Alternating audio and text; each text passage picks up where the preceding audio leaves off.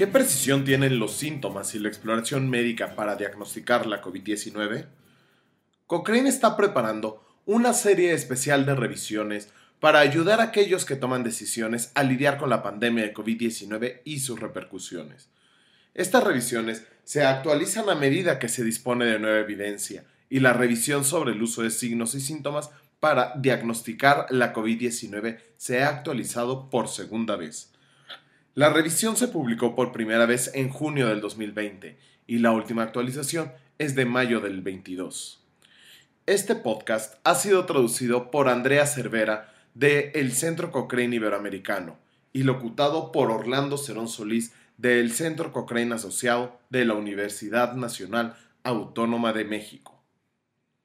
El diagnóstico exacto de la COVID-19 es importante para identificar a personas que necesitan tratamiento o para aislar para prevenir la propagación de la infección. También es importante no etiquetar a alguien como enfermo por COVID-19 cuando no lo está, pues podría dar lugar a pruebas, tratamientos y a un aislamiento de la persona y de sus contactos cercanos innecesarios, y una falsa sensación de confianza de inmunidad en el futuro. Esta revisión examina alguna evidencia al respecto. Se quiso averiguar en qué medidas son exactos los signos derivados de la exploración médica, como frecuencia cardíaca elevada, y los síntomas, como la tos, fiebre, pérdida del olfato y gusto, para diagnosticar la COVID-19. Se esperaba poder separar el diagnóstico de la enfermedad leve al de neumonía por COVID-19, pero los estudios no distinguieron claramente entre ambas, por lo que se presentan los hallazgos combinados. La búsqueda más reciente mostró la evidencia hasta junio del 2021 y se incluyeron 42 estudios, con algo menos de 53.000 pacientes en total.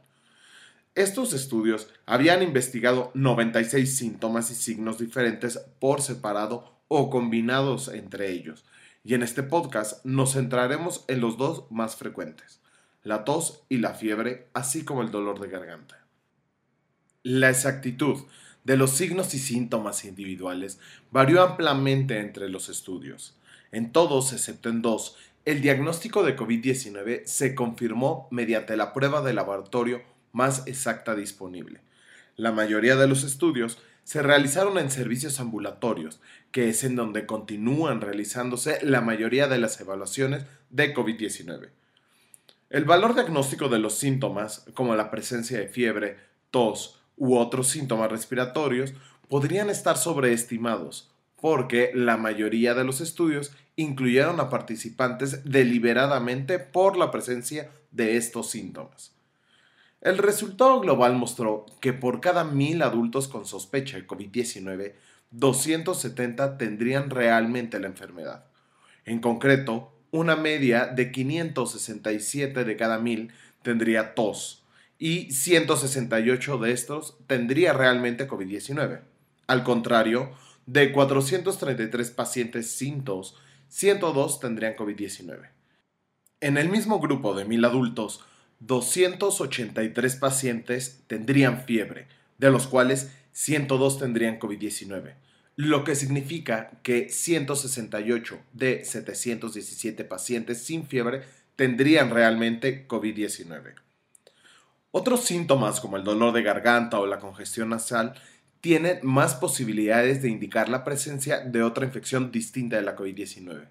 Por ejemplo, por cada mil personas con sospecha de COVID-19, 362 pacientes tendrían dolor de garganta, de los cuales solo 84 tendrían realmente COVID-19, mientras que 186 de los 638 pacientes sin dolor de garganta tendrían la enfermedad.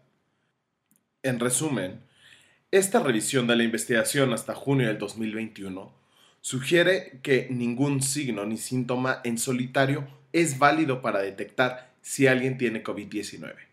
Sin embargo, la presencia de tos o fiebre podría ser útil para identificar a personas que podrían tener COVID-19.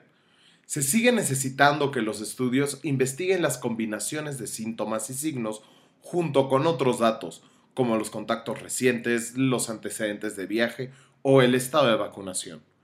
Si desea leer más sobre el valor de los signos y síntomas para el diagnóstico de la COVID-19, La última versión de la revisión está disponible de manera gratuita en la biblioteca Cochrane, buscando signos y síntomas de COVID-19.